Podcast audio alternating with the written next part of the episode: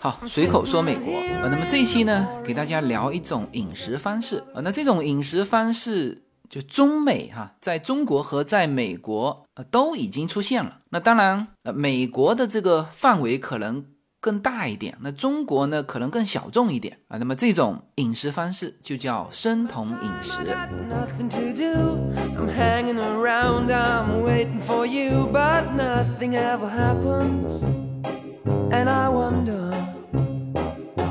呃，这四个字可能呃有些听友是听到过啊，特别是常在我们社群混的哈。但是呢，更多的听友还是比较陌生的啊。什么叫生酮饮食？呃，那么这种饮食方式呃，为什么说常在我们社群混的这个小伙伴们不陌生呢？因为大家知道，我们现在做的这个特级初榨的牛油果油。就是生酮饮食的很重要的一个呃需要补充的这个油类脂肪呃，但是呢，其实我对生酮饮食只是知道说哦，就是在美国和在国内，因为国内我们的这个社群呢，就是有很多很新锐的，或者说有很多很时尚的健康人士，这其实生酮饮食在国内比较小众，但是他们已经是身在其中啊，所以他们是很清楚。我更多的是知道有这种方式，那当然，国内现在可能更多的啊，生酮饮食喝的还是特级初榨的橄榄油。呃，那我今天刚刚和一个我们在洛杉矶的一个听友，那他就是夫妻两个已经是完全的生酮饮食者。那么他说，其实牛油果油当然是更好的，那因为牛油果油贵嘛。我们现在说的是特级初榨哈，就是橄榄油也是。必须特级初榨啊，才能够达到那个营养的那个效果哈。因为不是特级初榨的，大家知道，就是有些是掺了大量的豆油，那达不到效果的。呃，那么他为什么说牛油果油还是比橄榄油来的好呢？就是橄榄油只能用来冷拌嘛，那牛油果油是可以热喷的。啊，它就这个在饮食结构里面可以用的地方就更多啊，不包括之前和我联系过的一个国内的医院，他是想从我这边采购这个这个大量的牛油果油，但是呢要用他们的那种小包装，因为他说他们医院可以以一种饮食方式来。治疗很多疾病，那我之前也是一听就过了，后来才知道，它其实其中呃有一种方式就是生酮饮食。我待会儿会跟大家说到，就生酮饮食可以治疗哪些疾病。其实生酮饮食本身不是作为一种什么健康的饮食方式啊被开发和研究出来的，不是的，它本身就是治病的，治癫痫啊。待会儿这个系统的讲的时候，我会从生酮饮食的。诞生开始讲起哈，就是之前我是知道这四个字，但是呢，因为跟自己没有关系啊，所以也就没有去研究它。呃，最多大家听到我直播的时候会说到说哦，有一种很健康的饮食方式叫生酮饮食，那他们是只喝这种特级初榨的，呃，牛油果油或者是橄榄油，就仅此而已。但是感觉跟自己没有什么关系。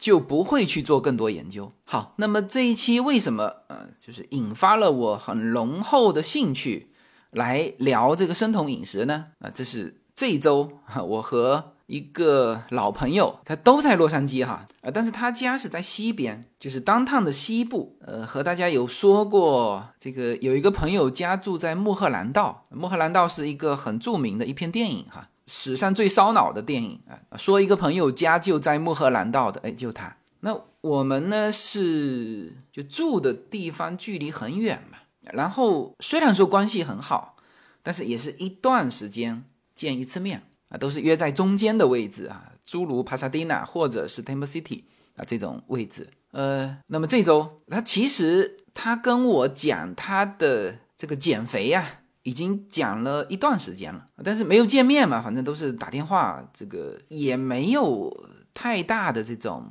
印象。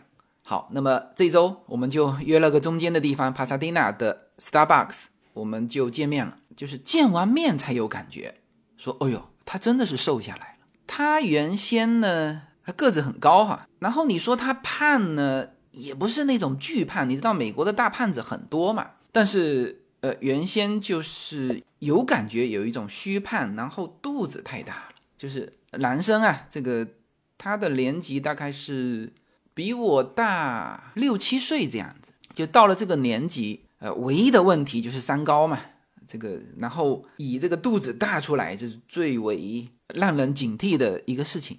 那他自己可能也感觉不好，就是就首先都不是别人看的怎么样，是他自己感觉精神状态不好，嗯，所以呢，他正好趁这个疫情期间，就慢慢的在家调整这个饮食。嗯，之前跟我说过多次了，那因为就是没有见面，也就没太去关注这件事情。他其实给到我的感觉啊，那肯定是瘦下来了哈，这肚子直接没了。然后呢，他的脸啊瘦下来往就是属于刚刚瘦下来，这个脸上开始出现皱纹啊，这个可能有一些减肥的人就特别知道啊。其实我之前给大家讲过一个我的一个会计师朋友，他有一段时间也是。那他不是通过生酮饮食哈，他是通过就专门找职业的教练教他健身的方式，因为他年轻嘛，呃，通过这种方式减下来。他减下来的时候也是会有一段时间脸上出现皱纹，因为瘦得太快了嘛，这个皮肤啊，他他还没收回去，所以说就感觉其实就是我那位呃大哥的那个朋友哈，就是他给我的感觉，他自己说他自己精神好了很多，但是给我的感觉就是。就是有一点憔悴，就是因为他这个他瘦下来之后，脸上的出现皱纹。那因为看到他的那个皱纹，我其实就有一点担心。那我就一直问他，呃，我说，因为他给我印象最深的就是，就一天只吃一顿，偶尔吃两顿。然后呢，到了这个周日，他要节食一天，就一整天不吃东西。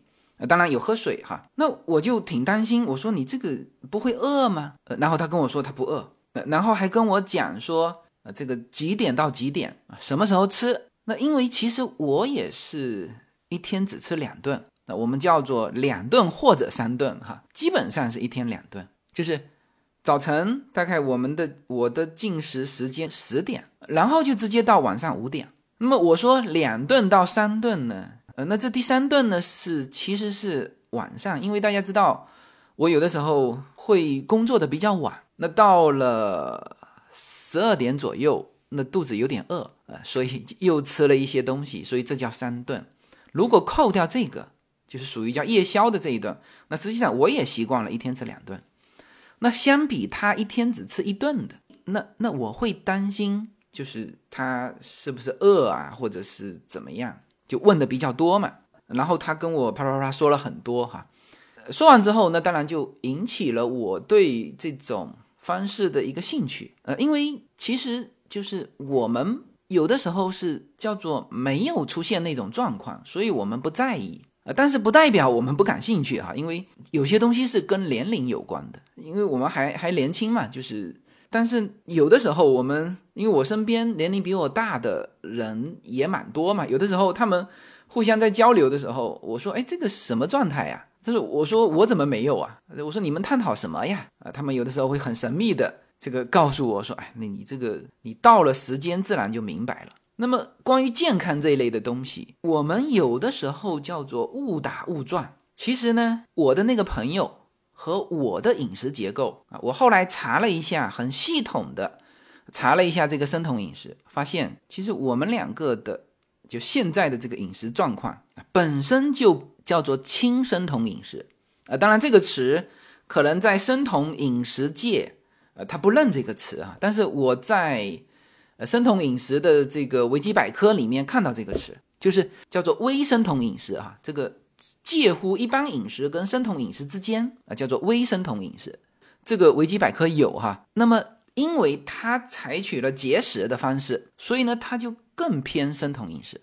但是他自己不知道，呃，自己不知道，然后通过节食方式还不饿的，纯属误打误撞。呃，怎么回事呢？这个我我相信哈，就很多，特别是女生，哎，减肥的啊都知道，就最简单的就是少吃嘛，是吧？但是少吃，你有的时候会饿啊，这里面就有一个非常重要的问题。正常你少吃是什么都少吃啊。我们最重要的人体能量的三大来源，一个是碳水化合物，一个是蛋白质，一个是脂肪，是吧？那你通过节食，就是碳水化合物也降低啊，脂肪也降低，这个时候你一定会饿，你扛不过去。就是有的时候节食会觉得这种眼冒金星啊，那是饿的啊，这种方式是不可以的。那么好，那么他的节食，或者说我的只吃两顿，为什么没问题呢？不饿呢？是因为美国的本身的饮食结构其实就和正常的。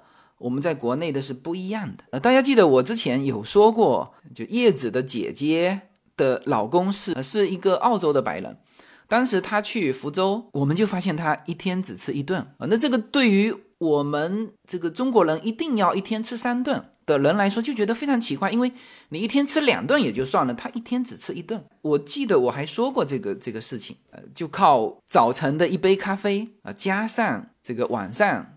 可能他吃了很多的这个肉类，就就这样子。后来我到了美国之后，其实也不是到了美国哈，其实我在欧洲的时候就发现，哎，真的是两顿可以扛得过去。什么呢？就是我们在欧洲的时候吃早餐嘛，它的整个早餐结构是不一样的。非常重要的就是有那个，当然这个牛奶、鸡蛋啊这些都有啊，但是还有一个很重要的培根。我先把培根放在这里哈，这个一会儿讲这个培根。但是总之。整个就欧美的饮食结构跟我们原先在国内吃的那个早餐呃不一样啊。当然现在呃很多家庭早餐已经改过来了，也已经变成鸡蛋、牛奶、蛋糕哎。但是呢，大家还是少了一样培根哈。啊，这个培根很重要哈。一会儿说整个我们的饮食结构啊，特别是他他在美国三十多年，那肯定整个家庭的饮食结构改过来啊，吃的是牛排。蔬菜沙拉啊，培根啊，这种就是本身有大量油脂的东西，叫脂肪类的东西，所以他一天一顿撑得过来。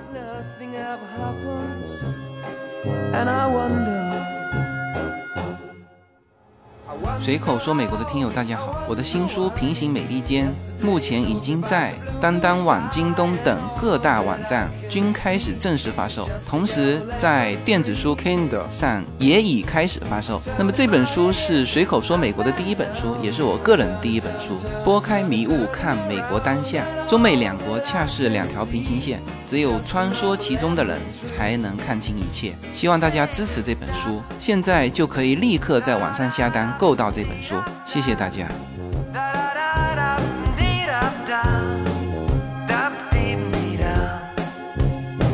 好，那么这里就要说一下我们人体所需的能量的三大来源，就是为什么饿哈？你肯定是少了才饿嘛，是吧？三个啊，碳水化合物、脂肪和蛋白质。正常的我们一般饮食，碳水化合物占到大头，占到百分之五十五到六十，脂肪占到百分之三十。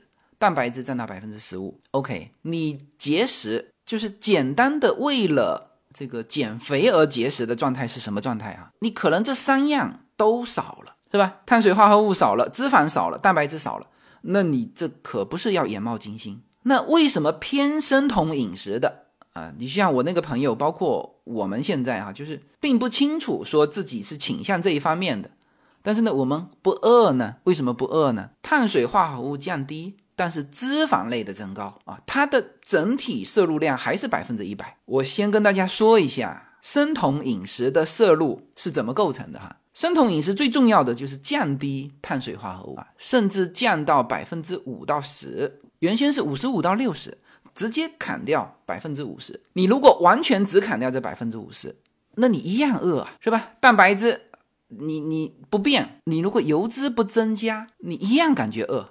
你你撑不了几天的，但是呢，生酮饮食就是把油脂增加，这个油脂啊可以从食物中来，也可以直接喝油，这就是为什么那个医院向我定制那个小罐的那个特级初榨牛油果油啊。那当然，这个他们可能不太乐意把这种的这个体系就直接说出来，是吧？但是呃，我猜哈。治的就是那些病，那用的就是这个方法。当然，这个也许它有更加系统的延伸，啊，或者有更科学的怎么怎么分类，哎，但总体来说，这个是基础。所以呢，像我那个朋友，他在减少其他的就是，比如说他中午不吃主食，米呀、面啊这些不吃，对吧？他认为就把这个这个节食给截掉了。但是呢，他其他的脂肪类的他不缺，因为什么呢？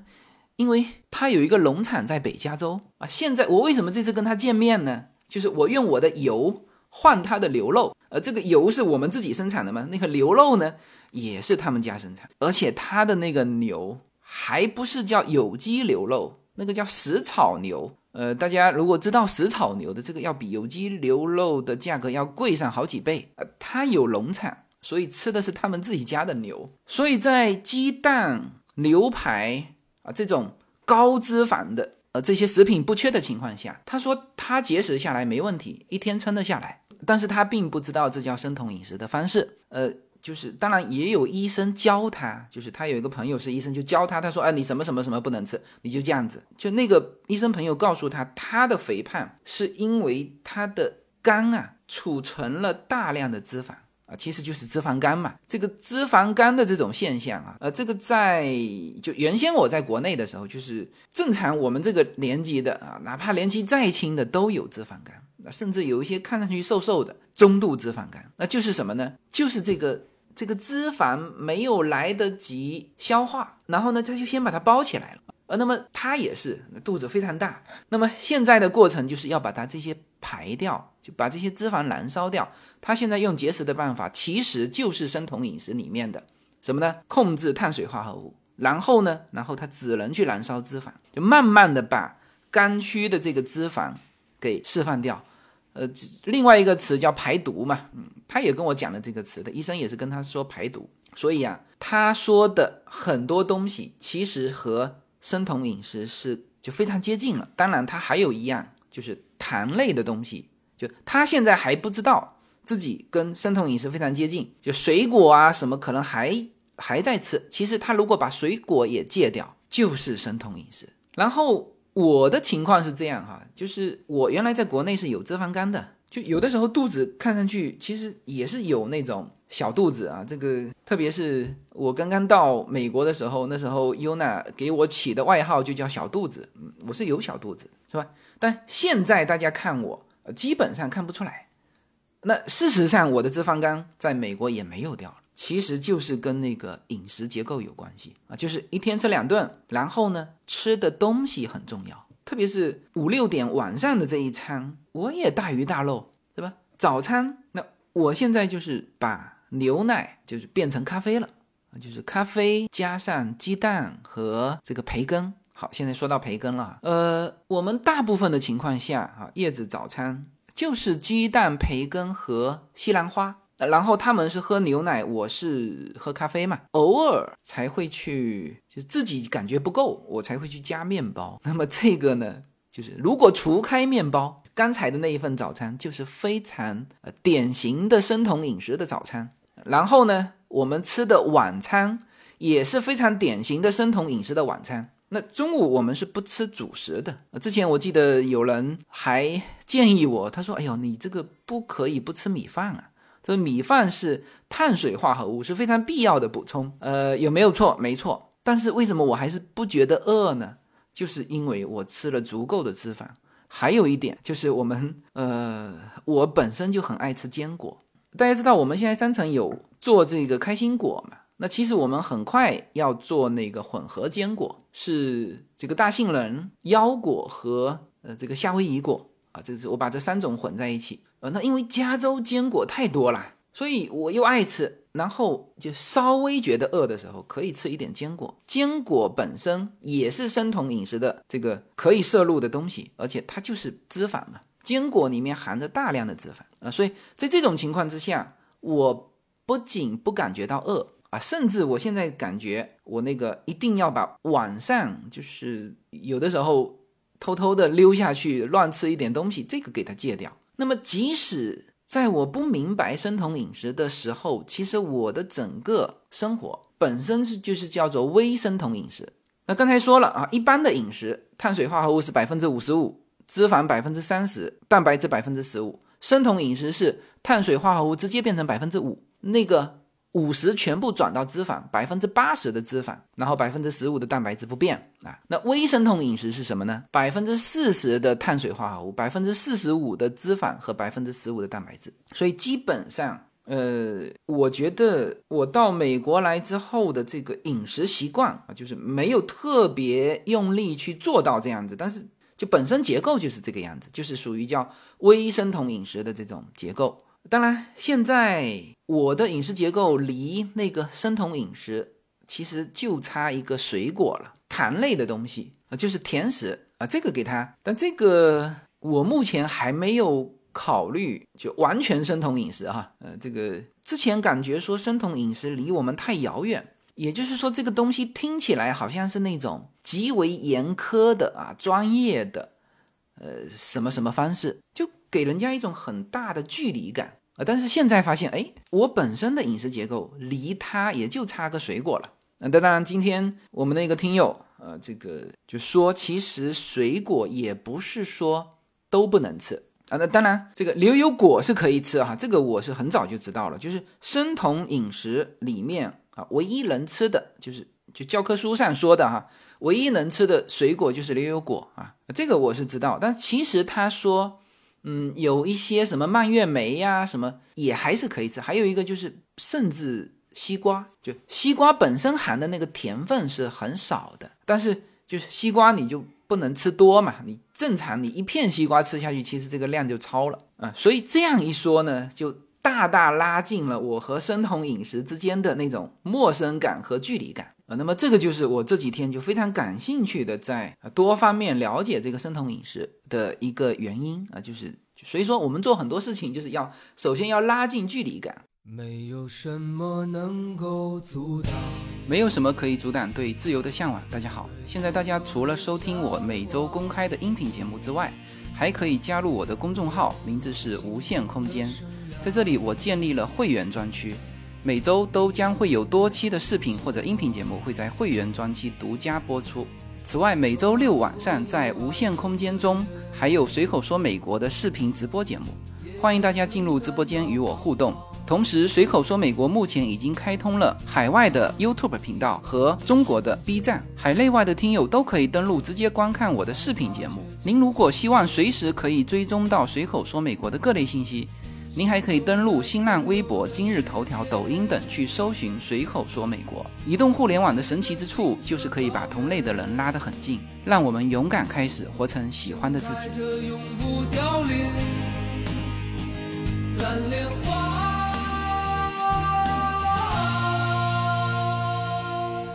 好呃，那我们就系统的来说一下生酮饮食。生酮饮食，呃，英文叫做叫做 ketogenic，呃，非常重要的就是这个 keto，k e t o，呃，k e t o 就是这个酮啊。然后 ketogenic 什么意思呢？就叫产生这个酮啊，酮是我们身体的一种一种状态。我们常说生酮饮食之后啊，生酮饮食就是把那个碳水化合物不摄入之后，身体就会进入一种就酮的那个状态。那所以生酮饮食这个翻译的是非常准确的哈，就是产生酮的一种饮食方式。那英文叫做叫做 ketogenic，这个在维基百科上的名词解释啊是叫做一种高脂肪、充足蛋白质。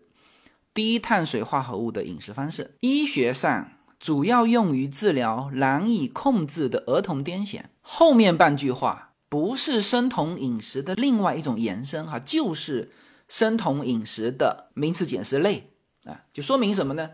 说明这种饮食方式其实不是为了健康、为了减肥去这个产生的，而是为了。最早就是为了治病啊，然后我把它标准的饮食方式的原理说一下哈啊，那这里面写的非常清楚，就这种饮食强迫身体燃烧脂肪而非碳水化合物，通常食物中的碳水化合物会转换成葡萄糖才能够在体内运输啊，葡萄糖也是大脑的重要能量。然而，如果饮食中只有少量的碳水化合物，肝脏就会把脂肪转化为脂肪酸和酮体，酮体能够进入大脑并取代葡萄糖作为能量来源。血液中的酮体浓度升高啊，称之为酮症啊，会降低癫痫发作的频率。呃，那么这个就是就比较标准的解释方式。所以最早生酮饮食它是一种饮食疗法，嗯。这种饮食疗法呢，就是被确认用来治这个癫痫，大概是在就一九一几年到一九二几年这个过程。呃，这一段时间，当然你就你再往前推，也有一些这个文字记载啊，就古希腊的医生就懂得用这种方式啊，叫做改变患者的饮食来治疗包括癫痫在内的疾病啊。这个很早，就古希腊的希波克拉底文底啊，有一个叫做《论神圣疾病》，呃，这里面就有描述。但是真正的说叫现代的方式，通过研究啊，通过做实验，呃，确认这种方式的确有效，是在一九一一年啊，当时是就各个年龄层二十个癫痫患者，就这个不仅是用来治儿童癫痫啊，就是成年的癫痫也是有效的。最早它是通过食用低热量的素食啊，与间歇性的进食和排泄，呃，作为排毒来治疗这个癫痫啊。这个是最早是一九一一年，然后之后啊，就是美国的一个叫体育文化的一个推动者，开始用这种方式来跟健康联系在一起，就是以进食的方式来恢复健康。呃，这个是也是在一九一几年，那并且呢，对它进行了。深入的研究，在一九二一年的时候，就有几个医院的这个医生把这种方式和糖尿病还有各种疾病就联系在一起。他特别提到这个叫酮体，我们说生酮饮食就是产生这个酮体啊，就特别对这个酮体进行了研究啊。这个酮体呢是由健康的人的肝脏产生，那它只有在就是。饥饿状态或者叫摄取低碳水化合物的高脂饮食的时候，才会产生这种酮体。那么这种酮体就会对好多疾病啊产生治疗作用，同时也能够达到这个叫恢复健康的作用。当然，当时他的实验就更多的还是就是比较明确的是对。这个癫痫啊，你看啊，一九二五年的时候就有有过这种批量的实验，就三十七名年轻患者，就癫痫的年轻患者，百分之九十五啊改善了这个癫痫发作，百分之六十叫无癫痫发作，那就是就完全没有那个改善，还只是这个有起作用啊。然后一九三零年的时候是针对一百名青少年和成年人，然后发现。成年人用这种生酮饮食的方式是百分之五十六有改善，百分之十二无癫痫发作。那就是说，成年人会难度更高一点，但是年轻人就是他的改善的方式非常好。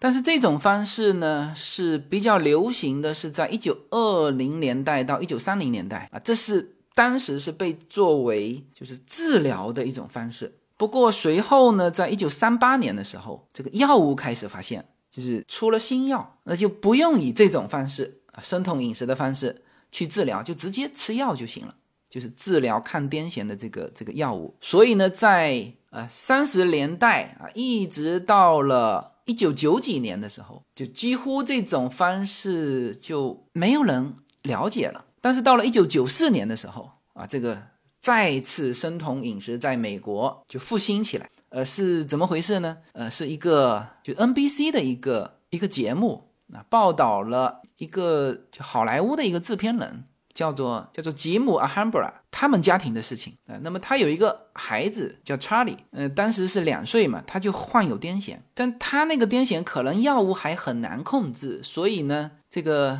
这个制片人他自己找到了一个就是古老的方式，就是一九。曾经在一九一零年代、一九二零年代非常盛行的就生酮饮食的啊这个方式，然后他用这种方式迅速控制了他小孩的癫痫。后来这个事情就在 NBC 的这个呃电视节目上专门做了一期节目，结果哦好多人发现了这种方式，那么就引发了啊关于这种生酮饮食的大量的实验和研究啊。到今天为止啊这种方式呃。不仅仅是可以治癫痫哈，你看哈，这个还可以治什么呢？叫做阿兹海默症。阿兹海默症比较学学名哈，其实就是老年痴呆症啊。生酮饮食是可以治疗的啊，这个是经过研究的。还有什么呢？还有叫做肌肉萎缩性脊椎侧索硬化症，这个也是比较学名的。但另外一个名字可能大家就就知道了，叫渐冻人症，逐渐冷冻人啊，渐冻人症，这个可能大家也会熟悉一点。还有什么呢？还有自闭症，还有脑癌，还有一些神经损伤。啊，还有帕金森症以及一些睡眠的障碍啊，都可以用生酮饮食的方式进行治疗。那这个，呃，其实大家只要去搜索哈，生酮饮食这些都在，因为我看的是维基百科嘛，大家我不知道是就在美国的人，你就可以搜维基百科；在国内的你就搜百度，那应该这个描述的是差不多的。嗯，然后呢，这个作为饮食疗法。啊，刚才说了，九几年的时候又被复兴起来，然后真正到现在变成是一种叫健康的饮食方式。其实也就是这几年，二零一三年开始，在美国越来越多的，啊，就是大家以这种叫做健康的饮食方式，或者说叫做改善人体健康的一种饮食方式啊，因为它必须是对正常的人体的摄入进行一些结构的改变啊，那。我们大致来看一下哈，就是这种叫生酮饮食啊，看起来很玄的东西，就它可以吃什么，然后最最关键的是不能吃什么。呃，从刚才的名词解释，大家可以看到了啊，就是最重要的就是不能吃碳水碳水化合物。那么碳水化合物有哪些呢？啊，其实就是我们所知道的主食，米面豆，就是这种主食啊，包括土豆还有水果。这个都是碳水化合物的来源，这些是不可以吃的，特别是在生酮饮食的初期啊，控制的要特别严啊。然后可以吃什么呢？蛋白质可以吃，那蛋白质是哪些呢？比如说鸡鸭鱼肉、牛奶啊，这些都是蛋白质，这些可以吃。呃，包括了那个 cheese，国内吃的比较少，美国的早餐基本上都有 cheese，就是那个奶酪，然后就是脂肪，脂肪是可以吃，而且。大家看到了哈，百分之五十你吃稻谷类和面食类的那个部分，要全部变成脂肪类，你才会不饿，否则你就饿了啊。那么脂肪呢？哪些食物是脂肪呢？啊，当然一个就是油，然后各种坚果、深海鱼，还有肉类、肥肉、黄油、培根啊这些。所以这个就是大家看到的，呃，有一些人，呃，他就是用这种方式迅速瘦身，然后你看着他还吃大量的东西，他也不节食，其实他在用一种你不知道的方式，就是这个生酮饮食的方式在瘦身。那有的时候他早餐跟你一起吃早餐，端出来是吧？有鸡蛋，有培根，有牛油果，有咖啡啊。现在这个咖啡还有一个叫做防弹咖啡，这个以后讲哈，今天没有时间展开这个防弹咖啡了。本身生酮饮食不在于节食，呃，它是敞开来吃的，只是食品结构改变了。呃，我这里正好有一份生酮饮食的一日三餐哈，我给大家练一下哈。早餐，那鸡蛋、培根、各种青菜、蘑菇。牛油果油或者橄榄油，然后是蓝莓，蓝莓可以吃啊，这个作为唯一可以吃的这个水果哈，还有部分的坚果，防弹咖啡这个不展开哈。好，这个是早餐你可以吃的啊，就是就归入早餐的哈，不是说你这个下午就不可以吃鸡蛋，晚上也可以吃鸡蛋哈，只是说它一般情况下归入早餐。好，午餐牛油果油或者橄榄油拌这个蔬菜沙拉。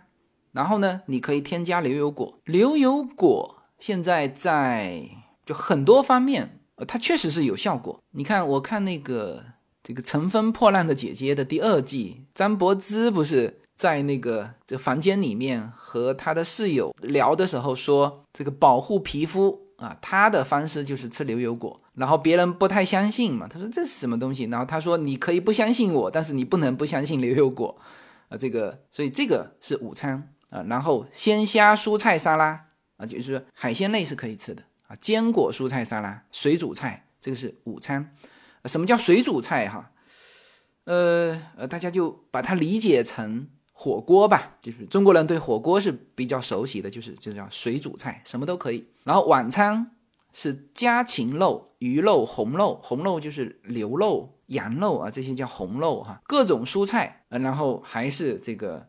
牛油果油、橄榄油炒菜啊，水煮菜啊，那么这个就是生酮饮食的一日三餐的，就是这个范围内的你都可以吃，甚至早期的时候啊，你要补充这个脂肪，因为你脂肪没有摄入，你会饿，你就会翻回头去找碳水化合物，面包啊、米呀、面啊啊，这个生酮饮食就是你宁可喝油，也不能够翻回头去吃碳水化合物。那如果这二者同时吃，那就是垃圾食品啊，就是我们说的那种垃圾食品，它是既有碳水化合物。又有高度的脂肪，这一吃就肥了。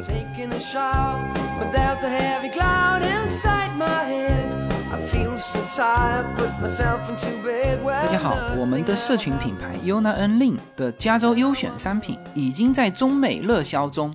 在美国，你只要在亚马逊上搜寻 Yona Lin Y U N A L Y N N。立刻就会跳出我们的商品。目前 UNA N LIN 这个品牌已经热销到美国一百七十多个城市。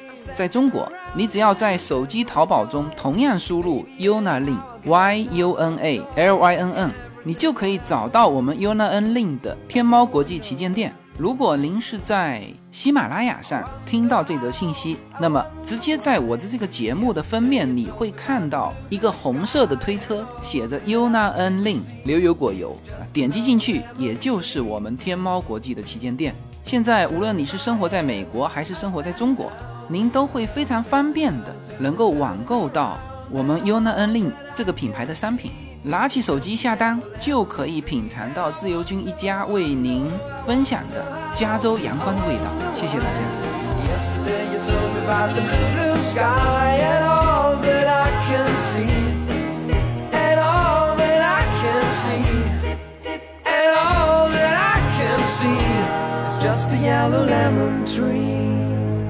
呃，那么这种生酮饮食，就是很多人是担心它的。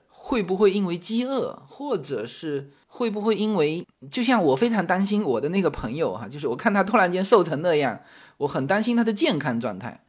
呃，其实美国的很多健康达人，就是那个练全身肌肉的，他们就是这种生酮饮食的方式。然后呢，现在在美国是有非常多的平台网站，就是专门的生酮饮食。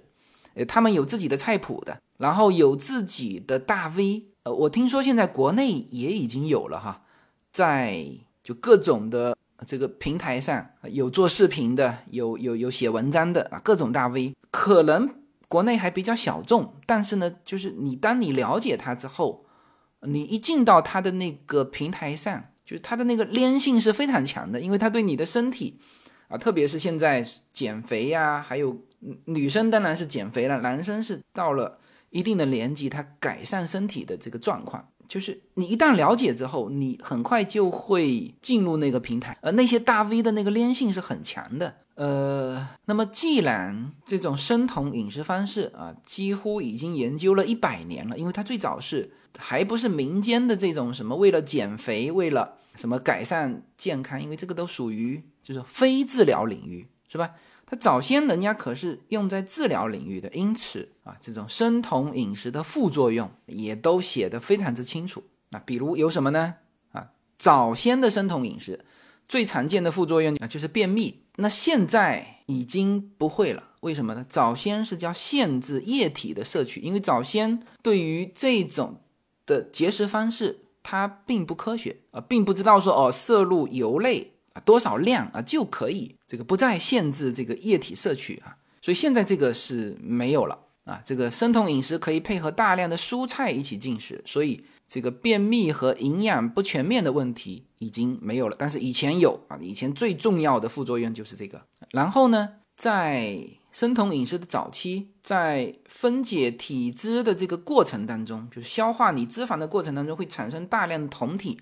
然后释放到血液中去。如果这个用力过猛，量太大，进入血液之后会产生的副作用会恶心、呕吐、脱水，甚至是厌食啊，这也是副作用啊。那还有什么副作用呢？这个过程它需要肝脏的代谢，如果肝脏的机能不好，或者本身肝脏就有问题的啊，那可能在这个方面的压力就比较大了，因为它要。用肝脏来消化这个脂肪，那还有一个就是副作用，就是对于糖尿病啊的这个，就糖尿病患者用生酮饮食的方式的时候呢，要小心啊。就是刚才说了，呃，这个不能摄入糖类，那不是跟这个糖尿病患者差不多吗？那糖尿病患者是不是就可以直接生酮饮食呢？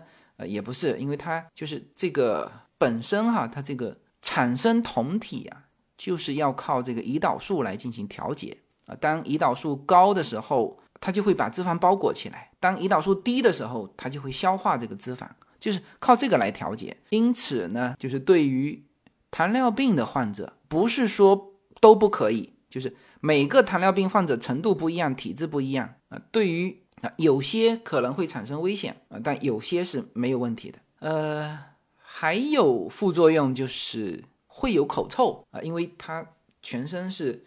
产生一种酮体嘛，就是类似你只吃肉，可能正常只吃肉的人就是会有一种口臭啊啊，诸如这些啦。那么这个是叫做生酮饮食。